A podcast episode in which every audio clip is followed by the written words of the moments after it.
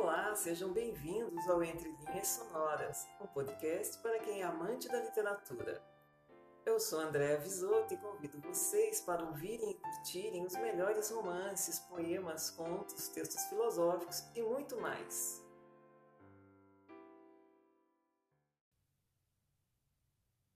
O poeta Augusto de Carvalho Rodrigues dos Anjos é um dos mais importantes poetas brasileiros da virada do século XIX para o XX. Publicou apenas um livro em vida, com 58 poemas, em 1912, intitulado Eu.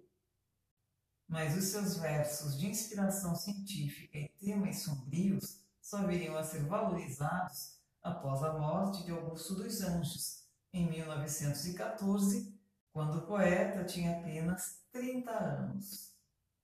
A sua obra é de difícil classificação, apesar de ele ter vivido o período do parnasianismo e do simbolismo, os seus poemas possuíam inovações nos temas e no estilo, podendo o poeta ser considerado um precursor do modernismo.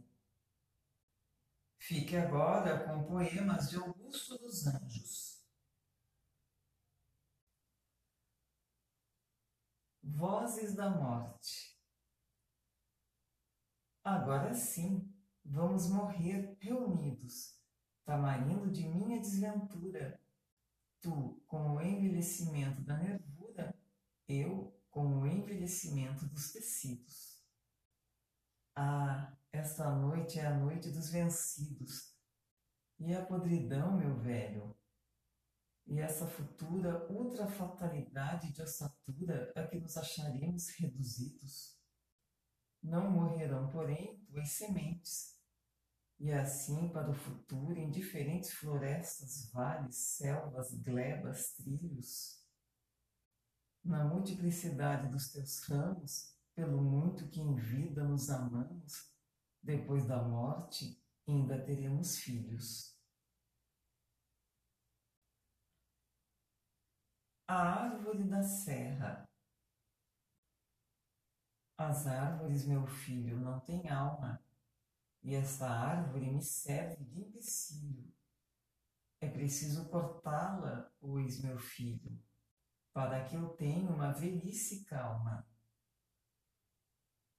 Meu pai, por que sua ira não se acalma? Não vê que em tudo existe o mesmo brilho? Deus pôs almas nos cedros, no junquilho. Esta árvore, meu pai, possui minha alma. Disse e ajoelhou-se numa rogativa. Não mate a árvore, pai, para que eu viva. E quando a árvore, olhando a pátria serra, caiu aos golpes do machado bronco, o moço triste se abraçou com o tronco e nunca mais se levantou da terra. Versos íntimos. Vês, ninguém assistiu ao formidável enterro de tua última quimera. Somente em gratidão esta pantera foi tua companheira inseparável. Acostuma-te à lama que te espera, o homem que nesta terra miserável mora entre feras sente inevitável necessidade de também ser fera. Toma um fósforo, acende teu cigarro.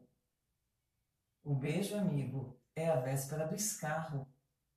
A mão que afaga é a mesma que apedreja. Se a alguém causa ainda pena tua chaga, apedreja essa mão vil que te afaga escarra nessa boca que te beija.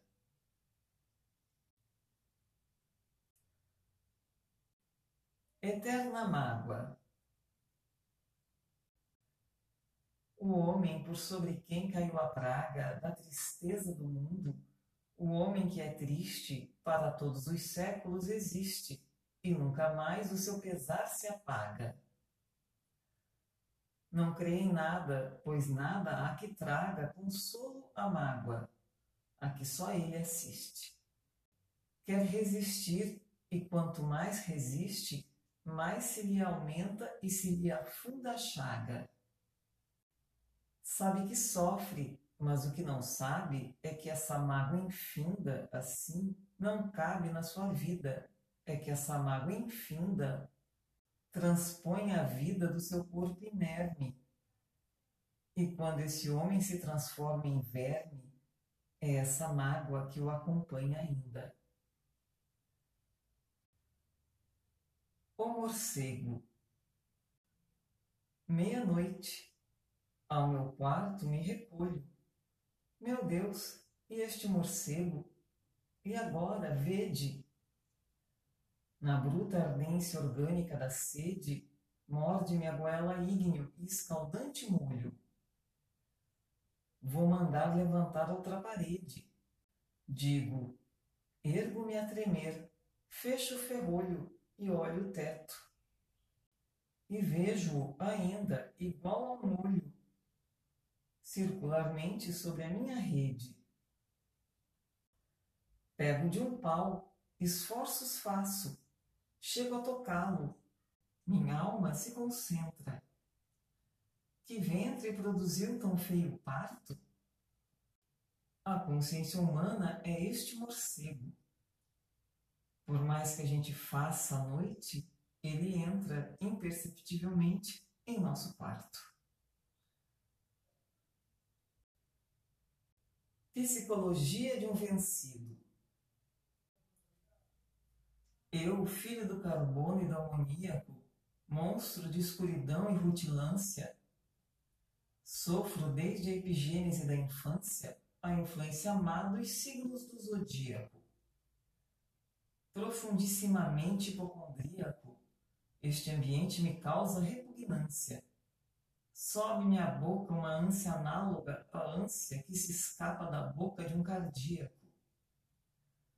Já o verme, este operário das ruínas, que o sangue podre das carnificinas come e a vida em geral declara guerra, anda a espreitar meus olhos para roê-los e há de deixar-me apenas os cabelos na frialdade inorgânica da terra.